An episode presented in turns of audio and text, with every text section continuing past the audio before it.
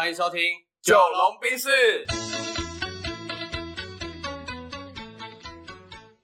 大家好，我是九零后。哎，我是阿龙。这一集要来选什么料嘞？呃，这集我想要聊关于幸运这一件事。幸运。对 OK，好。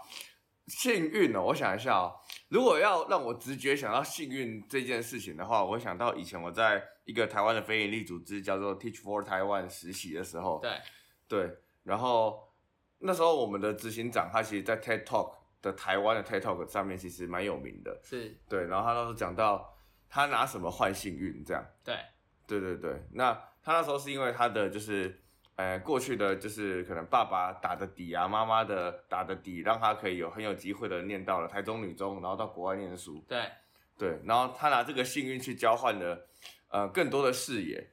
所以其实幸运他用了很多的资源去换，对他并没有说从天而降。因为刚刚你有提到说，哎、靠了爸爸妈妈打下的底，那他算是靠爸族或靠妈族吗？我觉得不像哎、不像其实我觉得不像，只是因为呃，就是他可能就是玩游戏的时候先天的那个体质比较好，这样。对对对对对。但如果 如果要我说先幸运这件事情到底是先天的还是后天的，或者是它是有办法刻意累积的，我觉得是可以的、欸。对，就是累积幸运的幸运值嘛。对，我觉得因为很多人都会说啊，幸运就是运气呀，就是应该说它就是一种呃从天而降的，没办法去刻意累积能量场。对，能量场。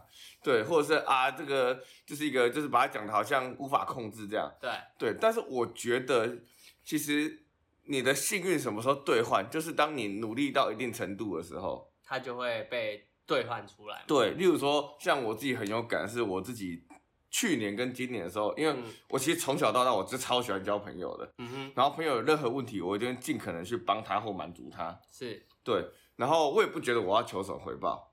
就是没有在建立任何回报的基础对之上，对对就是无条件的付出的。，对，因为我觉得如果要太强求回报，我反而会觉得那个关系会有点刻意。是，对，结果像今年我我们开始做那个网站的客户的时候啊，很多客户都是我朋友介绍来的。嗯哼然后说啊，没关系，啊，你以前帮我那么多，哎，怎样怎样，啊，我帮你介绍一下这样子。然后就变成是一种意外的收获。对对对对对对，所以我觉得如果我没有过去这段累积，我好像就不会有这么多现在我认为的幸运。嗯哼，对，所以我还我觉得幸运这件事情，它是可以透过后天的累积而来的。是。哎，那反过来，你对幸运这两个字的定义，它又又能怎么去解读呢？对你来说，幸运的定义哦，我觉得就是呃意料之外的收获。意料之外的收获。对所以，如果这件事情是意料之外，但不一定有收获，你可能就不会把它当成幸运，对不对？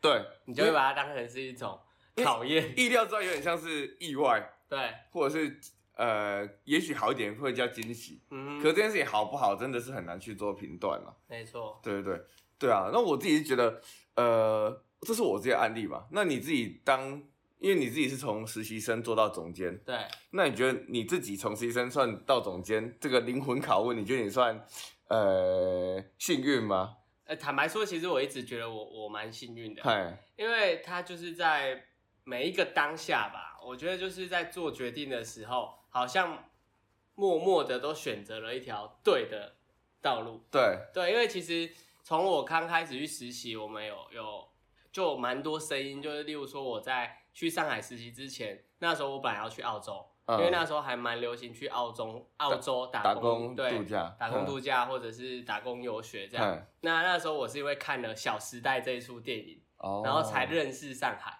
啊，以前对上海的感觉就是它好像很摩登，很稀然后花这样很奇花，而且它有各种那种历史的感觉。呃，对，有各种历史、啊、新旧交错对我就觉得那地方很酷，然后加上看了《小时代》这出电影，我就对上海有一种莫名的好感。嗯，然后那时候其实系上就在那个布告栏有有张贴说，哎，可以去上海实习，但是你要透过呃面试才能录取。啊，那时候我也找了蛮多老师的。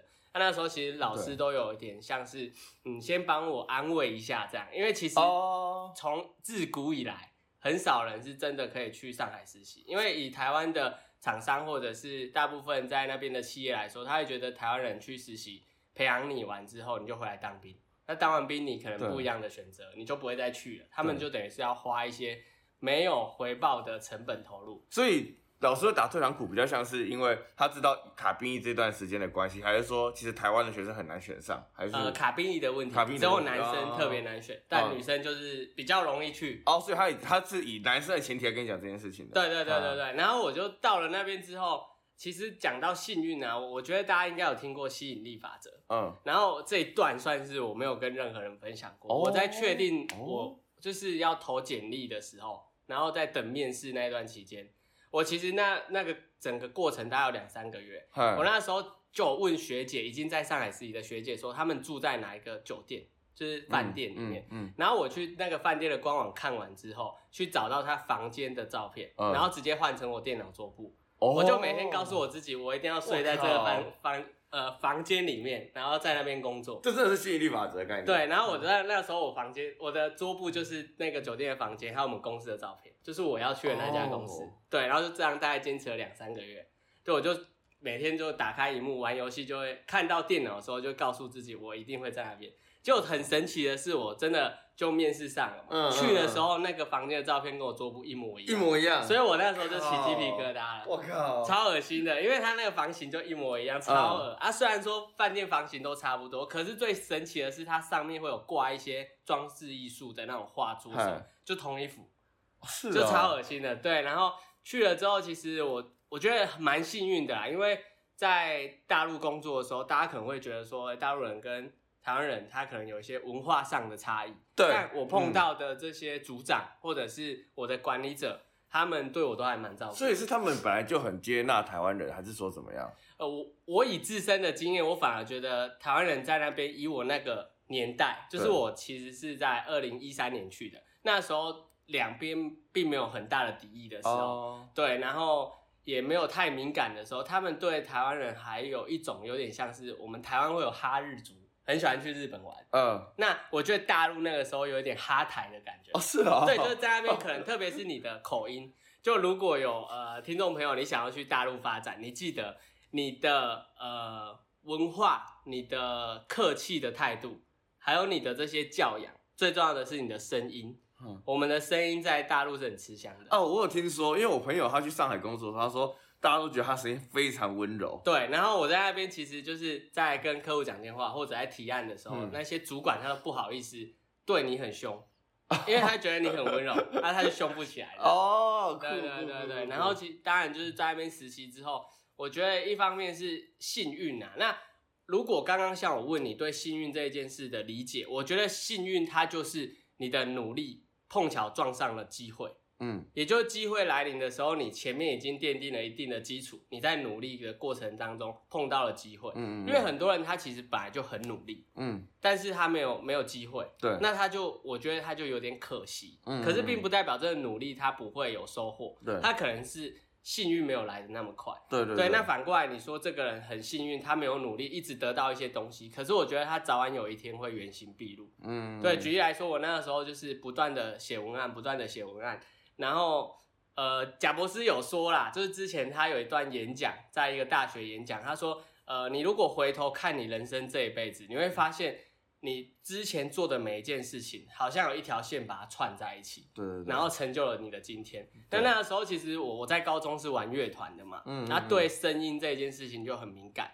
然后去上海之后，他们丢什么企划案给我，我就一直看，然后去练习写。啊，嗯有的事情不是我应该做的，我也会去尝试。OK，然后最后在有一次因缘机会之下呢，我们公司要录电台的 RD，就是你们嗯。在电台 FM 什么九七点几、九八点几对。听到的那个广播电台，它会有一些广告。哦，然后写广告的那个呃姐姐，对。她因为生小孩，然后就是要请三个月的假，然后她就在走之前就问我要不要试试看写那个广告台的嗯。文稿，啊，我就说好，然后那时候我就直接接下来这个任务，然后第一次写的时候呢，我就拿到了三千块的这个红包，人民币，对，因为公司觉得我哦写的很好，我那时候哦打工的时候薪资只有三千块一个月，等于我那个月加薪了一千块。double，哦对我超开心的。嗯然后最重要的是，就是其实我觉得这些这些成成功或者是这些嗯经验，它是来自于我过去不断的去尝试做各种不一样的事情。对对对因为这样我才了解公司要什么。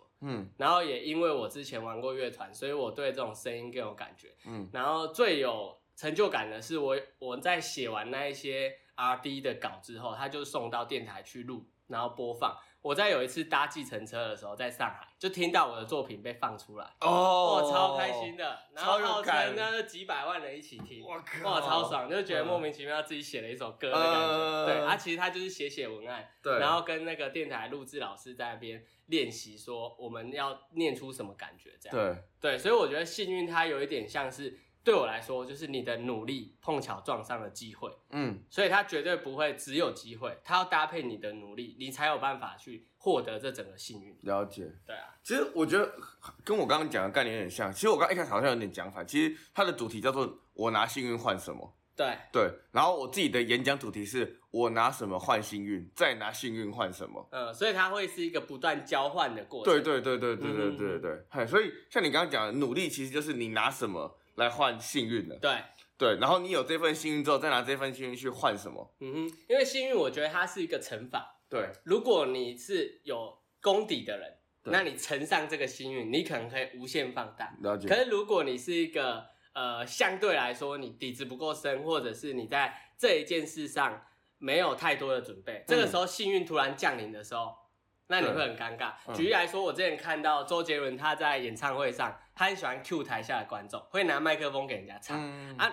我们可能在网络上会看到一些片段说，哦，这个人应该出唱片，啊那他一定是之前不断的练习周杰伦的歌才，不断的唱，然后呢，刚好这个运气，麦克风递到他嘴巴的时候，他唱出来，哦，大家一鸣惊人。啊但如果你之前是没有在唱歌的，或者只是听的，然后你可能五音不全，没有练习，这个时候麦克风递到你嘴巴的时候，你一定会往后退，就流失了。对，你就流失了这所谓的机会跟幸运。对，对，所以我觉得这事情它归根结底还是要有自己的前部前前段时间的努力才能得到。就是你要先沉潜好自己的，不管是自己的底蕴啊、实力啊，然后等到被看见的那一天。对，嗯，我觉得我觉得蛮有感的。那我自自己最后想分享一个是，其实我在做讲师这一门工作的时候，是我一开始的时候其实花了超多时间，一直蹲在某几个老师旁边。对，对，所以我等于是花了我就是高中跟大学的时间，大概七年，真的就是蹲在好几个老师旁边，所以我等于是拿这些时间来换未来可能一次被看见的机会。嗯，而且你在不断的呃沉淀跟吸收这些老师的日月精华。对对对对对，啊，所以到时候就是刚好有一次在就是高雄市的教师研习，就是换有机会我上场，对，然后也算是被看见了这样，然后那次的表现也还 OK，然后就被好几个老师邀请到各个学校去演讲。去演讲、去分享这样。嗯那如果我没有过去那段时间的累积，我可能不知道哦，面对这样的人数的时候，面对这样的状态的时候，然后或者是台下怎样的就是呃反应的时候，我可以怎样的去做回应跟处理。嗯，对，所以嗯比较像以前的打底，真的会换来，当你幸运到的时候，它的加倍的速度跟运转的速度真的会变比较快。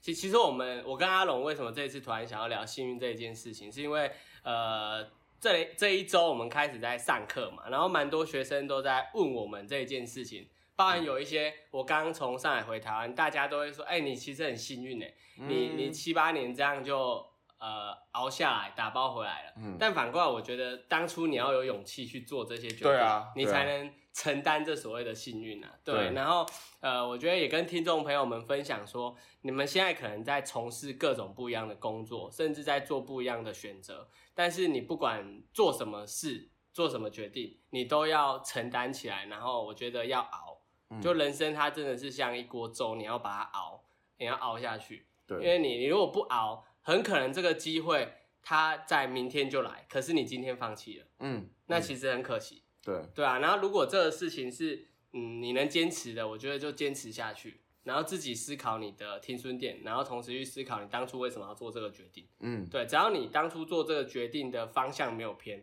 那代表你还在路上，嗯你就继继续去做。我觉得幸运总有一天会降临在你身上。嗯嗯嗯嗯，就是懂得蹲的艺术啦。对啊，我觉得就是要蹲要熬了。嗯嗯嗯，好啊，好啊，那我觉得这一集呃也聊到这边，差不多就可以到这边打烊喽。，OK，好，拜拜，拜拜。